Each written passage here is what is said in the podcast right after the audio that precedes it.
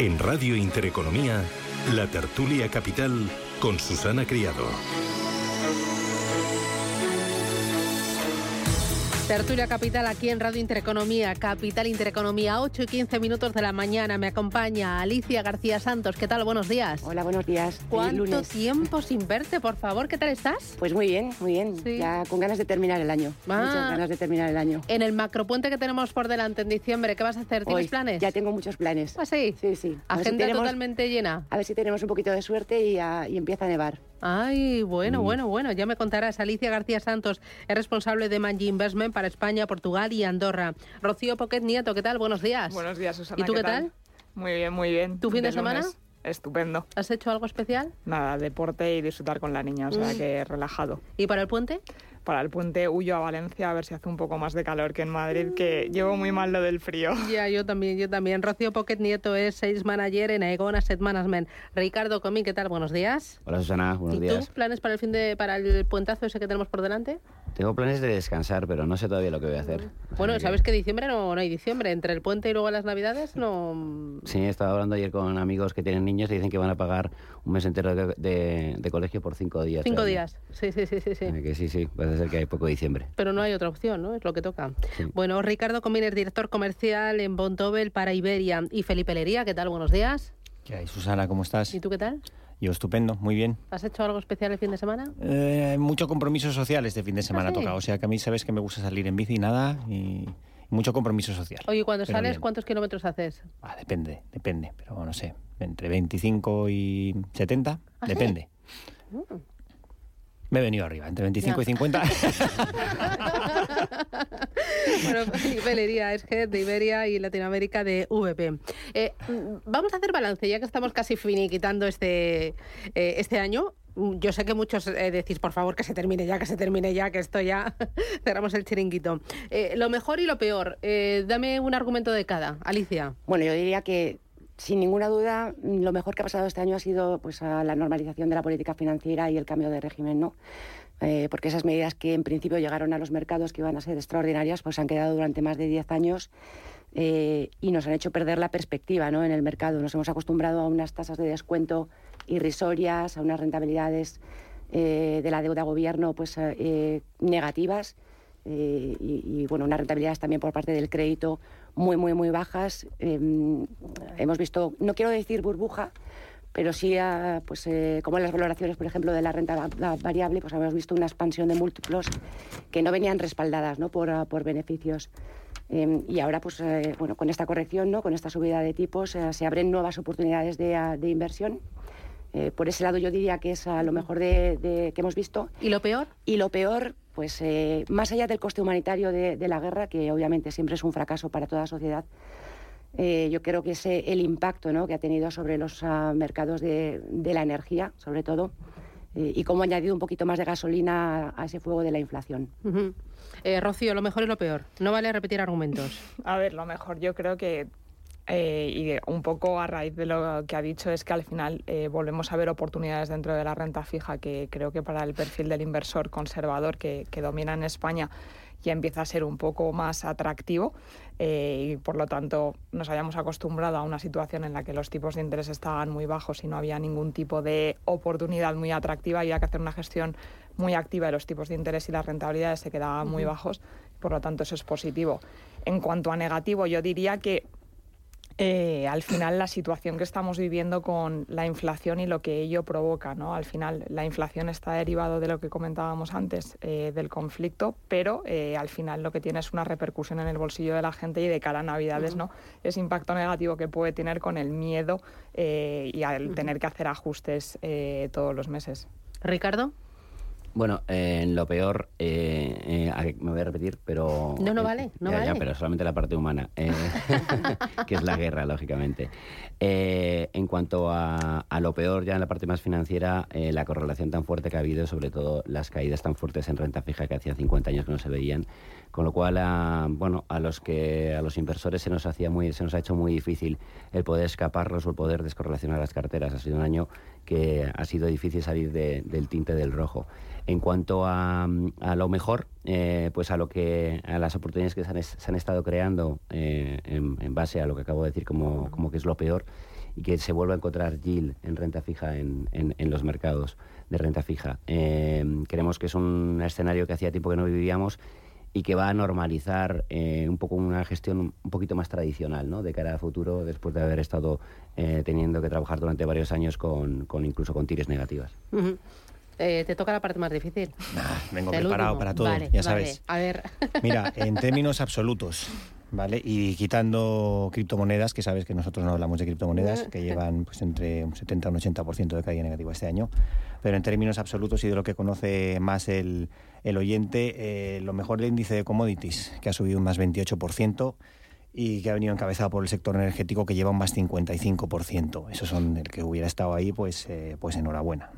Y lo peor, eh, el Nasdaq, que lleva una caída de un menos 28% y está encabezada por el MCI Telecom, que lleva una caída de un 33%. O sea, eso en términos, en términos absolutos. Yo te diría que en términos relativos, eh, si nos fijamos en el mercado de equity, eh, la caída, no estoy haciendo una media ponderada, pero sí dentro de los eh, países que, que divide el MSCI, o sea, no, si Estados Unidos pesa más, no lo estamos pesando más, simplemente lo he dividido así a la bestia esta mañana, pero, pero en un menos 13% de media, caída de índices bursátiles en lo que sería renta variable, que ni tan mal, a cierre de, de la semana pasada, ¿no? Pero en, en deuda, la caída media eh, y como digo, no ponderada ha sido un menos 16% y eso sí que sí que sea en términos relativos pues también un, un, tema un tema a tener en cuenta. De hecho en equity eh, tanto en mercados desarrollados como en mercados eh, emergentes hay algún mercado en positivo. Porque este año pues UK y tal la gente bueno, en principio ha sido muy pocos muy pocos han apostado por el Reino Unido. Es la única economía desarrollada que este año la bolsa está en positivo. De hecho, eh, a cierre del viernes estaba más 5,4% en, en moneda local. Eh, eh, oye, me decías mm. antes, en términos absolutos, el índice de commodities ha, ha subido un 28% y dentro de commodities había subido Dentro de commodities, el sector energético más 55%. Y como digo, en equity tenemos un país desarrollado positivo, dos países emergentes tenemos en positivo. El Bovespa, el índice brasileño, y tenemos también India en positivo. Pero en, deuda no hay nada en, positivo. Entonces, eso es también un, factor a tener en cuenta y que genera oportunidades, como ya se ha comentado, no me repito, para, el año que viene. Oye, eh, hemos visto que en estas últimas eh, cinco semanas, desde los mínimos marcados el 29 de septiembre, las bolsas han recuperado buena parte de lo perdido en el año. Muchos de los índices habían llegado a caer un 20, un veintitantos por ciento, pero ahora esos recortes eh, se han moderado de forma sustancial. El Eurostock 50 en el año lleva una caída inferior al 10%. ¿Creéis que en bolsa hemos visto lo peor? Ricardo? No. Eh, no, sinceramente queremos que no, queremos que al revés, que lo peor lo hemos visto o, casi lo peor lo hemos visto en renta fija, pero que en renta variable todavía queda, queda por ver. Eh, bueno, todo el mundo está dando por hecho, todo el mundo ya afirma que hay una recesión. Si afirmamos que hay una recesión, una bajada del consumo, pues lo normal es que los, las, expectativas de beneficios, que también están muy hacia, hacia arriba en, en la mayoría de las compañías, pues se vean revisadas tarde o temprano a la baja por eso no, no creemos que, que, se haya, que se haya terminado de ver o que hayamos visto ya lo peor. Oye, ¿y el flujo de dinero? ¿Dónde ha entrado y dónde ha salido? Esta mañana veía yo un informe de eh, Bank of America que decía que eh, hasta el pasado 16 mm, de noviembre había entrado dinero en fondos de renta variable global, en eh, fondos de renta variable americana, había salido de fondos de renta variable europea, ha entrado en renta fija, ha salido de fondos de oro. Eh, Alicia, vosotros en, vuestra casa, ¿cómo habéis visto los flujos de, capital? Pues mm, la verdad es que nosotros, bueno, bastante en línea con el mercado, si te digo, te digo la verdad. Hemos visto eh, salidas ya casi desde principio de año, más que desde principio de año, sobre todo desde que, pues desde que empezó, el conflicto ¿no? en Ucrania. Hemos tenido salidas en, ah, en crédito, ah, que está un poco en línea con lo que, ah, con lo que tú vienes diciendo, en crédito corporativo. Em, y luego en renta fija en general nos ha salido, nos ha salido dinero. Eh, y sobre todo las salidas han venido por parte de los, pues de los grandes, eh, lo que decimos, los, que llamamos los, los asset allocators, ¿no? los, los gestores de, fondos de fondos. Em, sin embargo, todas esas, salidas las hemos compensado con entradas en renta variable. Y hemos tenido entradas en renta variable, sobre todo en, ah, temáticos. Yo creo que el tema de las infraestructuras eh, ha funcionado muy bien y al final pues, sí que se ha comportado de una manera más defensiva que, pues, que otros, ah, otros fondos de, renta variable más tradicional. Eh, al final, pues ya sabes que siempre lo hemos venido diciendo, son compañías que tienen unos flujos muy constantes, que están muy ligados a la inflación Eh, y bueno, pues que luego además han beneficiado otras temáticas, ¿no? de, de, otras, de otros vientos de, cola en el mercado. Entonces el tema de las infraestructuras eh, ha funcionado bastante bien y de manera muy defensiva. Y eh, las compañías de dividendo. Las compañías de dividendo también han, mostrado una solidez de balance y han sido capaces de no solamente de mantener esos dividendos, sino de ir incluso aumentando el dividendo este año. Eh, ¿Vosotros, Rocío, cómo habéis visto esos flujos? Nosotros estamos viendo también un poco la misma tendencia que, Alicia comentaba. Estamos viendo entradas en fondos de, dividendo, ya no solo de renta variable, sino también mixtos, eh, porque al final lo que ayuda es un poco a compensar esas caídas que estamos viendo en los mercados, ¿no? el, estar percibiendo esas rentas. Y luego también estamos viendo flujo de entrada hacia renta fija, pero más en plazos de corto plazo, eh, ya sea a nivel de investment grade high yield o a nivel de, de bonos flotantes, ¿no? que al final pues están dando ya eh, tires un poco más atractivas, sobre todo eh, después de, verano. Eh, con las subidas de tipos y a nivel de flotante porque también te ayuda bastante a descorrelacionar las carteras y evitar un poco esas fluctuaciones, esa volatilidad de tipo de interés. ¿Algo más que hayáis visto? Sí, a ver. De hecho, eh, yo voy a ir más por línea de mercado global, ¿no? Un poco lo que entiendo que comentabas con tu artículo. Yo traigo otros datos distintos a los tuyos, o no sé si los tuyos complementa. son. Así se complementa. Yo traigo, he estado eh, fijándome en la base de datos de Morningstar de todos los mm, fondos, hay unos 18.000 fondos que tenemos ahí, eh, y las noticias no son buenas. De hecho, los únicos fondos en los que ha entrado dinero en los 10 meses que llevamos, eso es a cierre de octubre, obviamente, porque noviembre aún no se puede, aún no se puede considerar, los únicos son los de asignación de activos. Es la única categoría, y ojo porque hay 51 categorías en la que hay entrada de dinero positivo, si las cogemos a grosso modo en lo que sería equity y en lo que sería fixed income, las, eh, hay salidas de dinero, más que entradas de dinero. De hecho, eh, eh, hay curiosamente dos datos, uno en renta variable y uno en renta fija. me he fijado que en renta variable, el único país que tiene 10 meses de flujos negativos, porque ha salido dinero en general, como digo, pero el único país que refleja en todos sus fondos 10 meses de flujos negativos es curiosamente el único que ha subido, UK. Vamos, no dice, no dice mucho en, favor de, bueno, de si se ha acertado o no hacia dónde iba a ir el dinero, ¿no? Y, después, en renta fija, las noticias son malas, se ha comentado, porque de hecho, eh, high yield eh, y renta y renta fija emergente em, tienen 10 meses de, flujos de flujos negativos. Y después, bueno, en renta fija hay un, una única un único sector también que tiene flujos eh, un único país que tiene flujos positivos que es Suiza, pero eso es un mercado quizá más, más residual, ¿no? Más nicho. Ricardo, ¿algo que añadir? Bueno, bastante en línea con lo que... En alternativos, ¿no? Ha entrado dinero, o al menos se han vendido bastante, ¿no? Sí, eh, nosotros no, no, no tenemos eh, eh, grandes fondos de, de, alternativos, con lo cual en, en, piel propia no lo hemos vivido, pero las salidas sí que coinciden 100% con lo que han, lo que han descrito mis colegas. la renta fija sufriendo muchísimo en España. Sabemos que mucha gente había que era ahorradora, bueno, se la había metido en productos de renta fija buscando algún tipo de rentabilidad y probablemente esa, esa gente, eh, bueno, con las, con las rentabilidades tan negativas de este año, hayan sufrido de una manera bastante grande y, lógicamente ha habido huida eh, eh, generalizada. En la parte de renta, de renta variable, extrañamente sí que hay flujos positivos, tanto por la parte sectorial como también por la parte de renta variable norteamericana. Bueno, sobre todo porque nosotros tenemos fondos que, que, invierten en lo que ahora mismo hay mayor demanda, que son compañías de, de, calidad. Entonces, esa es por la parte que hemos visto eh, flujos más positivos. Me voy a la primera parada publicitaria, la vuelta. Veo que al principio muchos habéis incidido en el tema de la renta fija. Decía Alicia que uno de los elementos positivos ha sido la normalización monetaria, que ya la renta fija empieza a ser alternativa a la renta variable y también a la liquidez. ¿Cómo veis la renta fija pensando en 2023? ¿Qué tipo de eh, duraciones, qué tipo de activos son los que pueden aportar más eh, valor a una cartera. Y luego, eh, ¿veis que hay apetito dentro de la renta fija por estrategias, sobre todo a vencimiento? Eh, ¿Cómo lo veis? ¿Qué os parece? ¿Pros y contras? Publicidad, me lo contáis.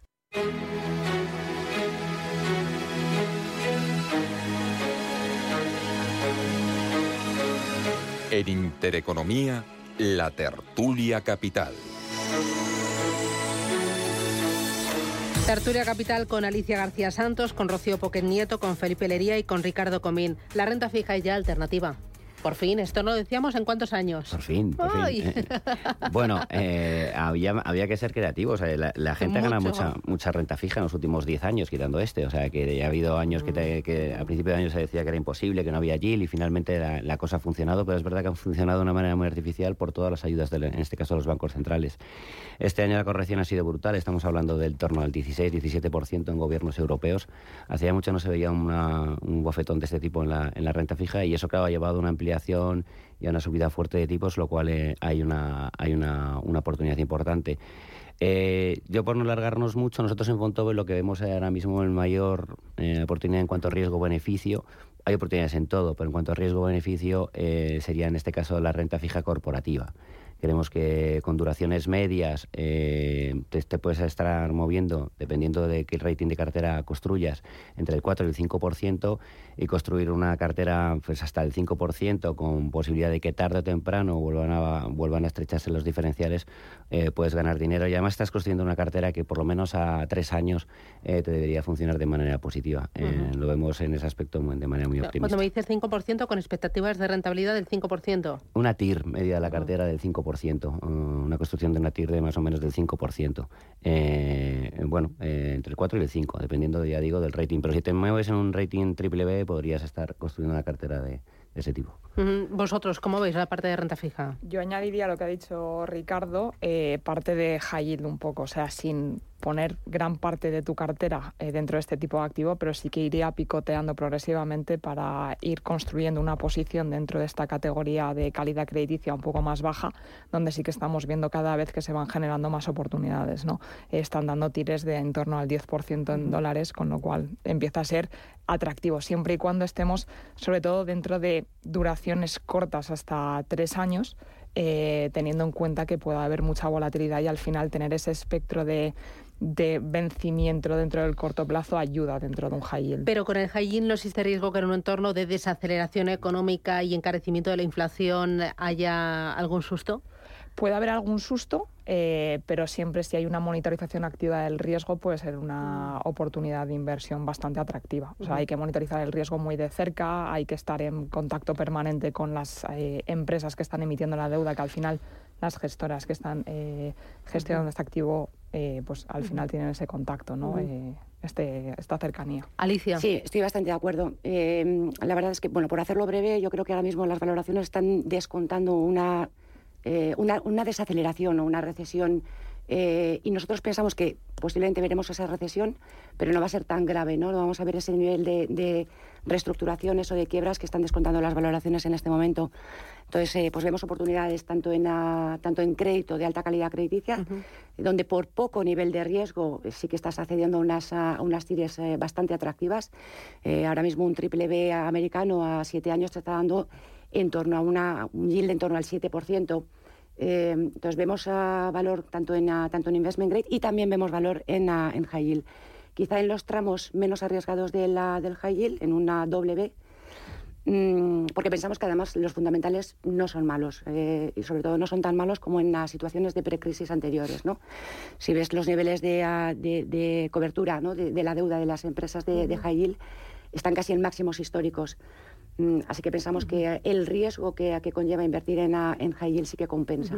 ¿Y estrategias a vencimiento y apetito, Felipe? Yo no puedo contestar el tema de high yield. Okay, o... bueno, si me quieres decir algo diferente. Sí, no, nos gusta. Es que estoy totalmente de acuerdo con lo que ha dicho, sobre todo Alicia. Estamos, estamos muy de acuerdo. Nos gusta el high yield. Creemos que el riesgo a equivocarse es poco. Es poco y el riesgo está compensado. Pero voy a por lo que me. Ah, por lo que me preguntas, que es el tema de vencimiento. No, no, no me escaqueo, no. De hecho, te traigo datos. Vale. Eh, de hecho, en 2022 ya se han creado... ¿A, qué hora te levantas para preparar los datos? No, yo siempre voy leyendo, ya sabes que a mí me gusta... Soy un tío inquieto, sí. me cuesta dormir y entonces eso tiene sus ventajas. entonces, bueno, hay eh, otros que pierden el tiempo con el Instagram cuando no duermen. No, yo no soy de ah, redes sociales. No. Entonces, estás fuera de onda. sí, Muy fuera, de, onda. Eso dice ¿eh? mi hijo. No me entero de nada. Dice, papá, eso está no sé dónde. Yo, no sé, no sé. bueno, a ver, dime. Eh, de, hecho, eh, yo, soy analógico todavía. Mira todo el papel que traigo siempre. yo también soy muy analógica, pero las redes sociales sé que las sigo. Me entretengo. venga, ese es el propósito para 2023. Darme de alta en alguna red Sin abusar. Sin abusar. Sí, TikTok es divertido, ¿eh? A ver, ¿voy o no voy? Vamos. En 2022 se han creado ya este año 101 nuevos fondos a vencimiento. Eso es casi el doble de los que se crearon eh, en todo el 2021. Pero claro, eh, estamos en un entorno en el que eh, la subida de los tipos de interés y el aumento de los diferenciales de crédito lo, lo, propician. ¿no? Entonces van a, van, hay más oportunidades en ese segmento. Es un tipo de producto que el inversor español en España siempre ha demandado y, yo creo que ese va a ser también el gran que eh, de 2000, 2023. Ahí te dejo, te dejo el dato. ¿Y son interesantes? Bueno, eh, como siempre para, para, para cada eh, perfil de inversor hay un producto adecuado eh, y por eso hay tanto producto porque hay muchísimos perfiles de inversores. yo creo que para ese rango de clientes que se acercan más al ahorrador que al inversor, creo que es un creo que es un producto bastante atractivo y sobre todo desde el punto de vista del momento. el momento es el que bueno el que acaba de describir Felipe, es decir eh, tipos mucho más altos, unas tires, como hemos descrito todos, eh, más amplias. ¿Se puede llegar a construir en estos momentos una cartera interesante a vencimiento? Pues seguro que sí. Eh, entonces, bueno, es una solución y además es una solución que es curiosa porque siempre se da ese tipo de soluciones en lo que es un principio de ciclo.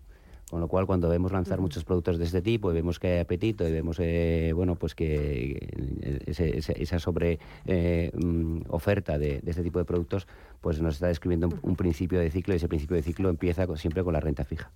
Alicia. Sí, estoy de acuerdo con, ah, con Ricardo. Ten en cuenta que al final son ah, fondos que te ofrecen, pues, tienes más a certitud ¿no? sobre el, horizonte y sobre las rentabilidades que, te va a ofrecer ese producto. Em, entonces yo entiendo ¿no? que haya esa demanda de, fondos a, vencimiento eh, y bueno, es buen momento para construir una cartera ahora mismo, con capturar esas rentabilidades. ¿no? Em, yo diría que la única limitación o una de las limitaciones que tienen estos productos es la poca capacidad de reacción que tiene el gestor en el caso de pues, que aparezca un cisne negro pues, eh, cualquier evento de mercado ¿no? que no haya sido modelizado. Pero, pero es evidente que, son atractivos, eh, que, está la, que ahí está la demanda y, como dice Felipe, pues el número de, de, productos que, han, que se han lanzado este año.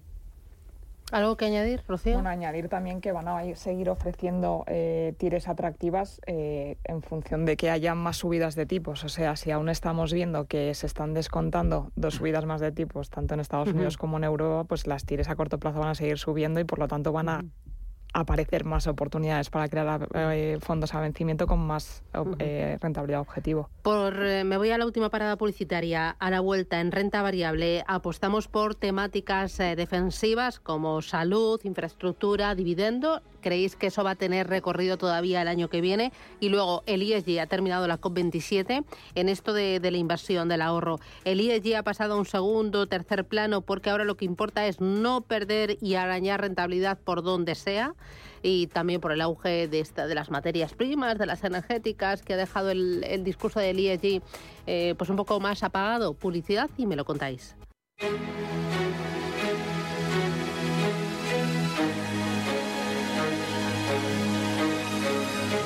En Intereconomía, la tertulia capital. En renta variable, ¿qué puede funcionar mejor, Ricardo? Pues en renta variable, antes me has oído que no somos muy positivos con la renta variable, pues creemos que la parte más conservadora de la renta variable, todas aquellas empresas que sean capaces de generar flujo de caja por sí mismos, que no tengan que apalancarse a los tipos muy, a los tipos más altos que estamos viendo en estos momentos, y aquellas empresas que estén menos eh, castigadas por la pesadilla de este año que ha sido la inflación y que, bueno, eh, puede durar un poco más. Entonces, eh, esas empresas habitualmente son las empresas líderes de los mercados, son las empresas que tienen una fortaleza en cuanto al producto, a la venta de su propio producto y que encima tienen fortaleza en cuanto a marca y que poco la competencia poco, bueno, poco, que no les puede hacer relativo daño, ¿no? Mm. Entonces, eh, bueno, eso estamos convencidos que son empresas de calidad y, y, eso lo puedes encontrar prácticamente en todos los sectores. Es verdad que hay sectores más conservadores que pueden llegar a funcionar mejor. Alicia. Pues mira, nosotros todavía seguimos viendo valor, por ejemplo, en, ah, en temas de, ah, de dividendos. También hay que tener en cuenta que hemos visto unas ventas indiscriminadas ¿no? en, en algunas partes de, la, de la renta variable y esto ha situado a las valoraciones, eh, incluso en algunos, en algunos casos, en niveles de estrés. Entonces hemos visto cómo se han creado oportunidades muy interesantes en sectores donde tradicionalmente habíamos, o durante en los últimos años habíamos estado bastante infraponderados, como por ejemplo en el sector tecnológico. Recientemente también estamos viendo bastante oportunidades en consumo discrecional. Eh, hay que tener en cuenta que al aprovechar eh, esta ventana de, entrada, ¿no? Esta, oportunidad con estas valoraciones, es lo que puede determinar el comportamiento de un fondo durante los próximos años. ¿no? Eh, así que, pues, eh, últimamente, donde hemos venido incrementando posiciones es, por ejemplo, como decía, en tecnología, en consumo discrecional, en el mercado financiero y, por ejemplo, también en salud. ¿no? hemos visto mm, cómo materiales y energías han comportado muy bien y ahora mismo estamos bajando un poquito y, realizando beneficios, ¿no? Eh, infraestructuras nos siguen, nos siguen gustando para salir un poco de, sectores y de temáticas, nosotros donde estamos viendo eh, valores un poco más en la parte de Estados Unidos, en empresas ya de growth que puedan tener ese potencial ¿Ah, de crecimiento a 3-5 años y que en estos momentos tienen unas valoraciones muy atractivas. Entonces, para ir construyendo una cartera, no centrarte el 100% en ella, pero para ir construyendo carteras sí que estamos considerando que hay empresas con valoraciones muy atractivas que tienen muchísimo potencial de crecimiento a largo plazo. Yo voy a estar aquí un poco con, con Rocío porque este año ha sido un año del value. Sí, sector energético y demás, pero aunque lo quitaras este año, el que ha estado en value lleva un menos 7, el que ha estado en growth lleva un menos 27, la diferencia ha sido, ha sido abismal. Ya me has oído hablar varias, varias veces, nosotros siempre hemos apostado por el quality growth, ¿no? Un poco, eh, Ricardo también lo comentaba, nosotros que el coste del endeudamiento sea alto, hombre, sí, nos preocupa relativamente, hasta el punto en el que las compañías no puedan eh, sufragarlo con los crecimientos de cash flow. Quality para nosotros, como siempre hemos dicho, si el cash flow recurrente que están generando esas empresas es superior a, bueno, a la WAC o a la es igual al coste de capital ¿no? Eh, del servicio de la deuda, pues eh, ahí vemos oportunidades y creemos que el año que viene va a ser un año de quality growth. Oye, allí, olvidado, Ricardo. No, no, no, es la regulación y todo lo que nos, bueno, eh, las noticias incluso, estamos viendo todo el día hablar de lo mismo, es difícil que lo, podamos olvidar. Eh, la regulación te hace bastante complicado que, se olvide del ESG y es verdad que hay muchas cosas que se han desarrollado durante estos tiempos de, con, eh, con el ESG y en cuanto a beneficiarte de ratios financieros que van a seguir funcionando. Lo que sí que es verdad es que, bueno, lo estaba diciendo Felipe, en un año en que lo que mejor funciona es la energía, eh, pues, pues bueno, se te, hay veces que te chirría, ¿no? Eh, esa transición que se estaba haciendo hacia eh, los fondos de, con, con, una orientación SG. Pero bueno, los flujos y lo que y, la cantidad de dinero que está virando hacia, hacia, hacia, este tipo de fondos y que las grandes entidades financieras apuestan por ello hacen que sea difícil que, que bueno que, quedemos por, por, por finalizado todo lo que es la transición a este tipo de fondos. De hecho, eh, hablemos de artículos 6, 8 y 9, ¿no? que son los más en boca, ¿no? 8 que aplica algunos criterios, 9 los que son full y 6 pues los que del cajón desastre. ¿no? Eh, eh, si tienes en cuenta las tres, la única categoría en la que han entrado flujos este, este año, a cierre de octubre, vuelvo a decir, es artículo 9. Del 6 y del 8 han salido. Es más, en artículo 9, los 10 meses de que puedes contar, en la base de datos de Morningstar, vuelvo a decir otra vez, tienen flujos positivos. Ha entrado dinero absolutamente todos los meses sin fondos de artículo 9. En cambio, en 8 y en, y, en 6 eh, ha salido. Y si, si, aplicamos pues todo el universo de lo que sería, o está prácticamente plano. Los fondos de, sostenibles están prácticamente planos en términos de flujos netos este año, mientras que todo el, mercado, el mercado en general, ha perdido activos por valor de 200 billones de dólares, ¿no? que, se dice, que se dice rápido. Rocío. Yo creo que, bueno, lo que ha comentado Felipe, la gente ya o sea, ha asumido que la gama de productos que ofrecemos las distintas gestoras son artículo 6, artículo 8, artículo 9. Sí que ha habido una mayor tendencia hacia artículos 9 por todo lo que la nueva regulación de MIFID ESG conlleva y que tengan que ofrecer al final alternativas 100% sostenibles, pero ya cuando vas a ver a los clientes ya directamente te dicen, asumo que el fondo es artículo 8 o 9. O sea, ya no hay otra opción eh, sobre la mesa. Si es que empezábamos con lo bueno y lo malo de este año, ¿no? Yo creo que posiblemente una de las cosas malas es el comportamiento decepcionante, ¿no? O, la decepción que pueden sentir los inversores que se hayan estado enfocando en, fondos con esa vocación ¿no? de sostenibilidad o con ese objetivo sostenible. Pero una de las cosas positivas, eh, yo creo que hemos avanzado ¿no? en, materia de, de ESG, eh, con sus claros y con sus sombras, yo diría que se ha producido una consolidación ¿no? de la sostenibilidad este año, eh, que hemos pasado de una fase en la que todo era muy conceptual eh, a una fase en la que ya pues, es de, plena ejecución. Eh, hemos visto bastantes avances, no solamente desde el plano regulatorio, la taxonomía, que está lejos de ser perfecta, pero sí que hemos visto cosas positivas. Que nos vamos. Alicia García Santos, Rocío Poquet Nieto, Ricardo Comín, Felipe Lería, Emanji Investment, Aegon Asset Management, Bontobel y VP. Un auténtico placer. Muchísimas gracias por acompañarnos. Que tengáis una feliz semana. Ya por el lunes. Feliz día. Gracias, Feliz día, chao, chao.